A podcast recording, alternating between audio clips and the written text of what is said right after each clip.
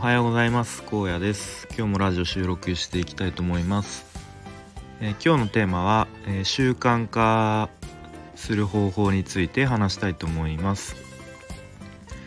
僕自身、えー、去年の、え5月頃からプログラミングをやると決めて、え毎日、まあ、コツコツと勉強してきましてもう今では完全に習慣化したので、えー、何の抵抗もなくもう歯磨き歯磨きするレベルで毎日学習を、えー、することができています。で、えー、まあいろいろとこう勉強なり、まあ、筋トレなり習慣化したいと思うことはあると思うんですけれども、まあ、なかなか続けられないことも多いかと思います。で、えー、まあ、習慣化する方法について、まあ、僕なりに、えー、大きく5点ポイントがあると思うのでそれを話していきたいと思います。でもそもそも、えー、なんで習慣化するのかとか、まあ、自分がどうなりたいのか目標があって、まあ、それに向けて、えー、習慣化する努力するっていうのをこうなんか明確な目標みたいなのを持っておくと、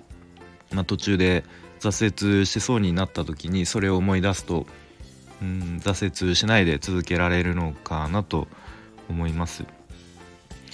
でまず1つ目ですねもうシンプルに毎日やるということです。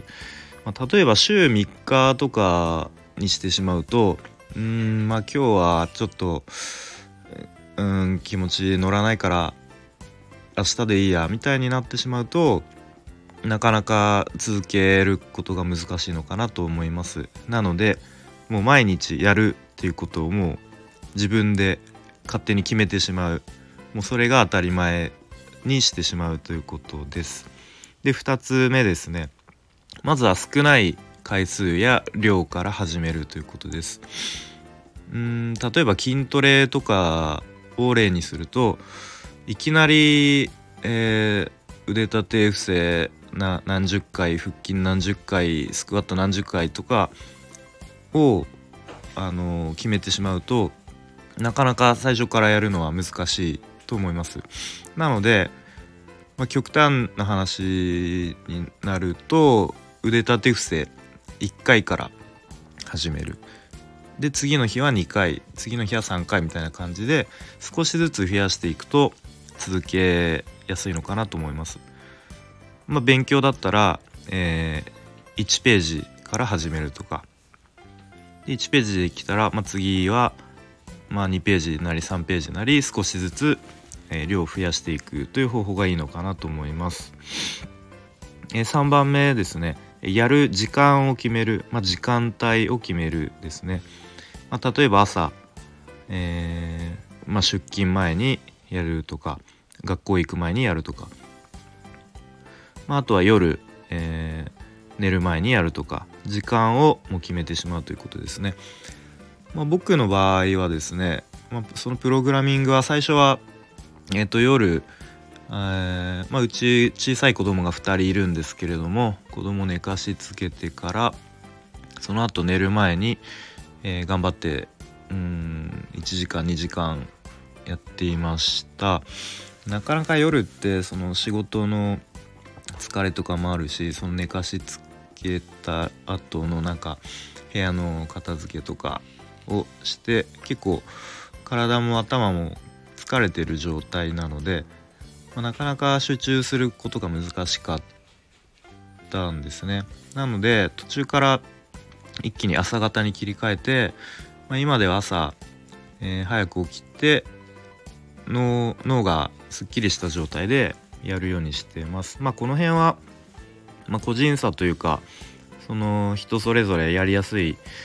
えー、時間帯があると思うので、まあ、その時間帯習慣化したい、えー、活動の時間帯を決めてしまうということが、えー、あります。で次4つ目ですねやる場所を決めるですね。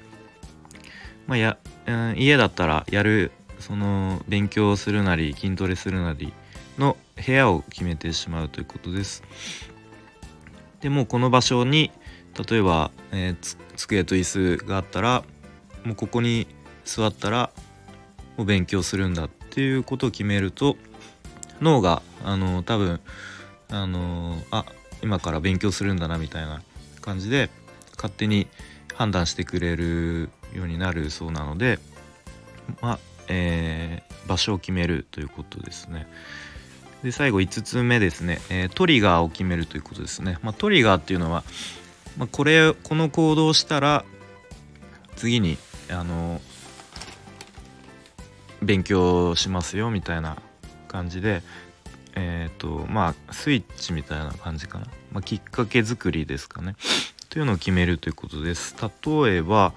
ーん、まあ、トイレに入ったら、えー、本を5ページ読むみたいな感じで、えー、決めてしまうと、まあ、あとはうーんスクワットに30回やったら勉強するみたいな。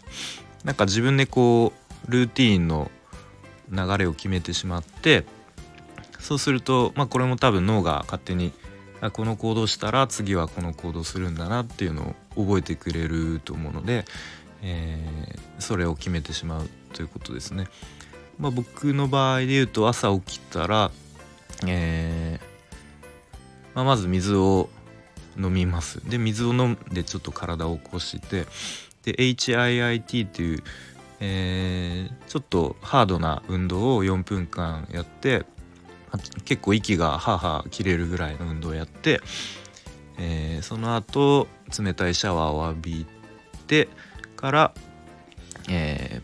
ー、プログラミングの学習をするようにしています。もうこの一連の流れはもう決まっているのであのー、まあ全然そのハードな結構運動なんですけれどもそんなに苦ではないですね。まあちょっとやった後はかなり息切れてあのちょっとしんどいんですけれどもというふうに、まあ、自分の中でルーティンを決めてしまうとあの全然苦にならないと思います。であとは、えーまあ、その継続する期間なんですけれども、まあ、そのやる内容とかあの個人差あると思うんですけれどもだいたい66日間続けるとまあ、ある程度のことは習慣化するというふうに聞いたことがあるので、まあ、大体2ヶ月ぐらいですかねやればもう勝手にあの歯磨きするレベルで習慣化できると思うので、えー、こんな感じで習慣化したいと思っている人は、えー、実践してみてはいかがでしょうか。えー、ということで今日は終わります。今日も充実した一日にしていきましょう。